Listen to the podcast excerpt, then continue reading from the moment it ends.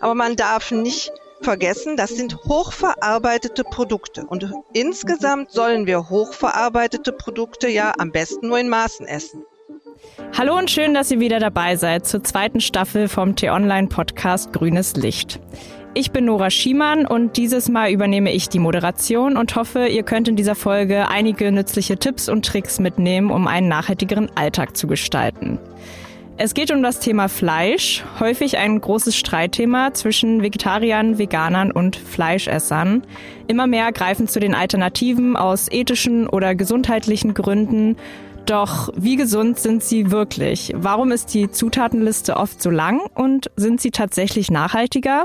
Darüber spreche ich mit Britta Klein. Sie ist Agrarwissenschaftlerin und arbeitet beim Bundeszentrum für Ernährung und sie ist uns für diese Folge zugeschaltet. Schön, dass Sie dabei sind. Schön, dass ich dabei sein kann.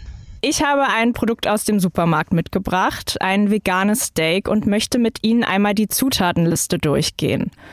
Unter anderem sind hier drin enthalten Erbsenprotein, Rapsöl, gehackte Sonnenblumenkerne, Säureregulator, Speisesalz, Zucker, Rauchsalz. Wie schätzen Sie das ein? Ist diese Alternative gesund?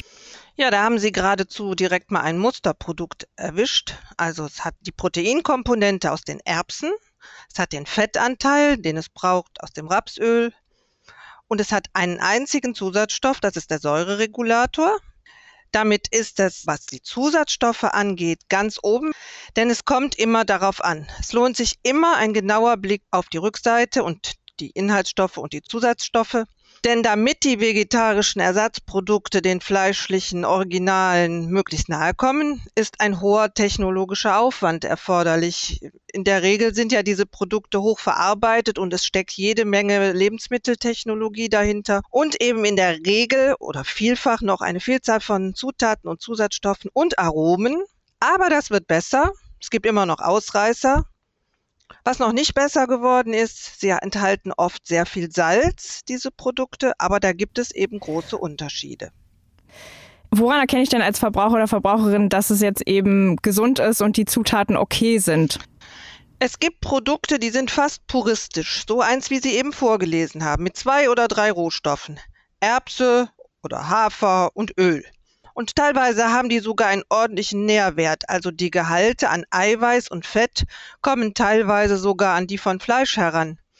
Es gibt aber auch Produkte, wenn Sie die mal auf Ihre Zutatenliste hin überprüfen, die kommen quasi aus dem Chemiebaukasten. Die sind aus modifizierter Stärke, etwas Reismehl und Aromen zusammengefügt und enthalten im Grunde weder Fett noch Eiweiß. Wenn jetzt jemand abnehmen will, könnte er sich darüber freuen, abgesehen davon, dass das Zeug meistens auch nicht schmeckt. Es ist nur so, dass den meisten Menschen ist gar nicht klar, dass ihnen dann eben auch viele Nährstoffe fehlen, wenn sie das Fleisch, das sie bis jetzt gegessen haben, oder den Fisch durch ein Ersatzprodukt ersetzen.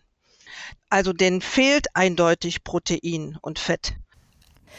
Alternativen haben ja oft wirklich einen ähnlichen Fleischgeschmack. Wie schaffen es denn die Hersteller, dass der so authentisch, also dass sie so authentisch schmecken? Wie soll ich sagen? Man versucht das hier in Europa vor allen Dingen über Röstaromen und deftige, kräftige Gewürze hinzukriegen. Dazu kommt, es ist auch wichtig, dass Fett in den Produkten enthalten ist, denn wir wissen ja alle, Fett ist ein Geschmacksträger. Sobald wenig Fett drin ist, schmeckt es auch oft nicht so gut. Und bis zu 30 Prozent Fett empfehlen Köche für Gerichte mit Fleischgeschmack. Habe ich jetzt mal gelesen. Also 30 Prozent ist ja schon ordentlich. Im Fleisch ist das Fett ja oft schon enthalten zum Teil. Und bei den Pflanzenprodukten wird dann halt eben Öl verwendet. In den USA hat den Leuten das irgendwie nicht gereicht. Die brauchten noch mehr diesen Fleischgeschmack. Und der ja normalerweise kommt der ja aus dem Blut der geschlachteten Tiere. Das ist also das sogenannte Leg-Hämoglobin. Und äh, man hat dann irgendwann rausgefunden, dass es das in den Wurzeln von Sojabohnen auch gibt.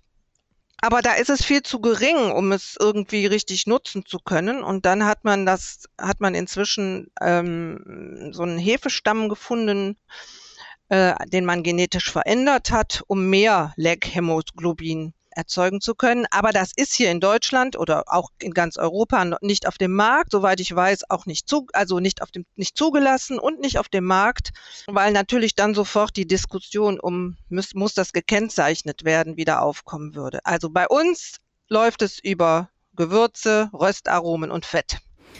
Sie haben vorhin äh, schon die Sojabohne angesprochen. Soja ist ja auch in vielen Fleischalternativen enthalten und bei der Sojabohne gehen die Meinungen aber doch auseinander.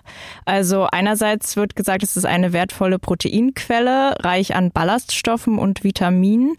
Andererseits ist der Anbau mit Problemen verbunden. Wie stehen Sie denn dazu? Sind Sie pro oder contra Soja? Man kann nicht mehr pro oder contra einfach bei irgendwas sein, sondern es ist immer wieder, es kommt darauf an. Sojabohnen haben das ein schlechtes Image und zwar zu Recht, wenn sie aus Anbaugebieten stammen, für die Regenwald gerodet worden ist oder wo es Monokulturen gibt oder wenn es das Problem der genetischen Veränderung gibt. Das ist das eine. Aber Sie können davon ausgehen, dass das Soja, das Sie in Ihren Fleischersatzprodukten hier finden, dass das nicht aus diesen Regionen stammt. Man kann nicht für oder gegen Soja sein, wenn es jetzt um die einfache Tatsache geht, äh, ist das eine gute Basis für ein äh, Fleischersatzprodukt. Ich kann zum Beispiel sagen, für bei den Pflanzendrinks sind die angereicherten Sojadrinks die einzigen, die in der Nährstoffzusammensetzung ansatzweise an Milch herankommen. Alle anderen sind von Inhaltsstoffen von Milch meilenweit entfernt. Zum Thema Milchalternativen haben wir bereits eine Folge in der ersten Staffel aufgenommen. Also falls ihr sie noch nicht gehört habt, holt das gerne nach. Das heißt, ich nehme mit, Soja nicht prinzipiell schlecht oder gut. Man sollte einfach schon darauf achten, wo es angebaut wird und äh, wie oft man es isst. Soja ist dann schlecht, wenn es in großen Mengen angebaut wird in Räumen, wo eigentlich Wald stand und hier in die Fütter Verfütterung geht. Das wird auch stark reduziert, aber an der Stelle haben wir immer noch ein Problem mit Soja. Das, was Sie hier in Ihren Ersatzprodukten finden, das ist an der Stelle unverdächtig.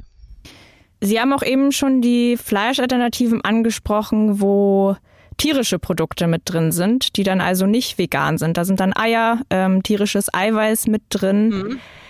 Wie nachhaltig ist das denn noch? Also mit dem Verbot der Käfighaltung und des Kükentötens hat sich die Haltung in Deutschland ja schon verändert, aber auch da werden Tiere nach gut einem Jahr bereits geschlachtet.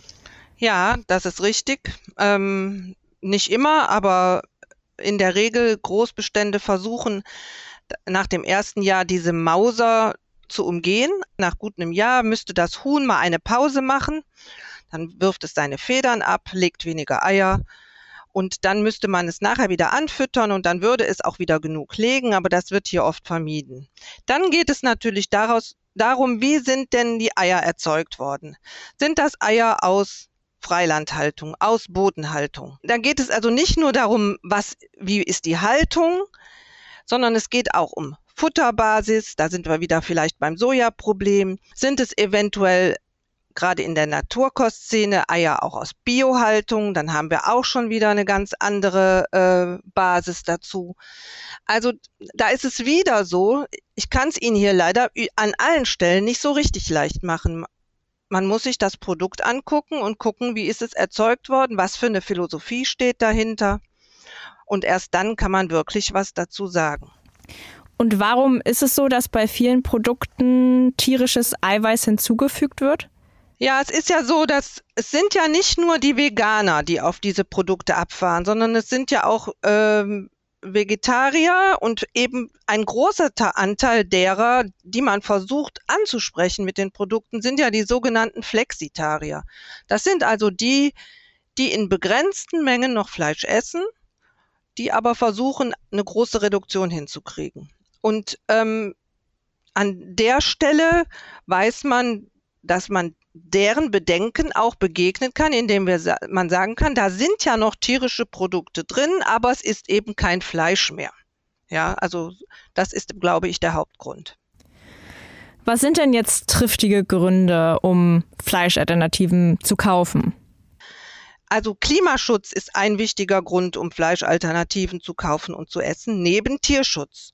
Und Tatsache ist, aus Umweltsicht schneiden pflanzliche Fleischalternativen in der Regel deutlich besser ab als Fleisch. Es kommt aber stark darauf an, aus welchen Zutaten sie bestehen, wie weit die Zutaten transportiert worden sind und noch ein paar andere Sachen.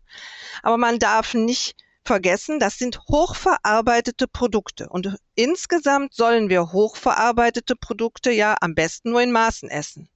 Jetzt kommen wir noch zum anderen Aspekt. Die Landwirtschaft ist dann hierfür nur wieder der, sagen wir mal, Rohstofflieferant.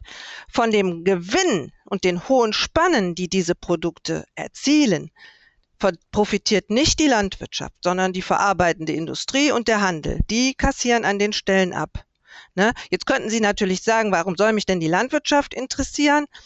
Aber kann ich nur sagen, das sollte sie, weil denn wer soll denn künftig all die Pflanzen produzieren, die wir für die pflanzenbasierte Ernährung brauchen? Das ist die Landwirtschaft. Und die produzieren bis jetzt ja ganz viel Tierfutter auf unseren Äckern und jetzt sollen sie pflanzliche äh, Erzeugnisse direkt für die menschliche Ernährung produzieren. Und das dauert noch ein bisschen, weil die ganze Zeit ist das ja vernachlässigt worden. Also ich fasse zusammen, immer gucken, ist die Zutatenliste, am besten ist sie kurz. Wo wurde Aha. das Produkt angebaut? Wie wurde es angebaut? Unter welchen Umständen? Ähm, am besten, eigentlich sollte man auch nicht so viel hochverarbeitete Lebensmittel essen und genau. auch gern selber was, was kochen und diese Fleischersatzprodukte wirklich nur als Zusatz äh, ansehen und ab und zu essen. Genau, also das Dumme ist, Sie können auf dem Produkt ganz oft nicht sehen, wo und wie das angebaut worden ist, es sei denn, steht da extra drauf, mit Soja aus der Donauregion. Ähm, manchmal steht es tatsächlich drauf und ähm, ansonsten ähm, es gibt so viel wahnsinnig tolle Rezepte inzwischen für Gemüse und Hülsenfrüchte. Vielleicht wollen Sie dann gar kein vorgeformtes Steak oder Würstchen mehr. Haben Sie denn abschließend einen, Geheimtipp, worauf die Hörer und Hörerinnen beim Kauf von Fleischalternativen besonders achten sollten? Also wer klimafreundlich essen und gleichzeitig seiner Gesundheit was Gutes tun will, der sollte beim Fleischersatz genau hinschauen. Also nicht zu oft verarbeitete Produkte nehmen. Naturtofu, Seitan, alles feine Sachen. Wenn Sie zugreifen im Regal ähm, und vor all den Plastikpäckchen stehen, dann schauen Sie, hat es einen, einen Rohstoff, einen Grundstoff, der auch in Europa wächst und wachsen kann? Hat es möglichst wenige Zutaten insgesamt? Da, äh, das wäre mein Tipp auf jeden Fall. Super. Ich danke Ihnen, dass Sie sich die Zeit genommen haben. Ja, gerne. Hat Spaß gemacht. Ja, falls euch diese Folge von Grünes Licht gefallen hat, dann vergesst nicht, den Podcast zu abonnieren. Das geht über Spotify, Google Podcasts, Apple Podcasts oder über YouTube. Und wenn ihr noch Anmerkungen oder Kritik habt, dann schreibt doch gerne an podcasts.t-online.de oder auch per Instagram. Dort heißt unser Kanal Grünes Licht Podcast. Tschüss und bis zur nächsten Woche. Da hört ihr dann wieder von meiner Kollegin Alexandra Schaller. Tschüss.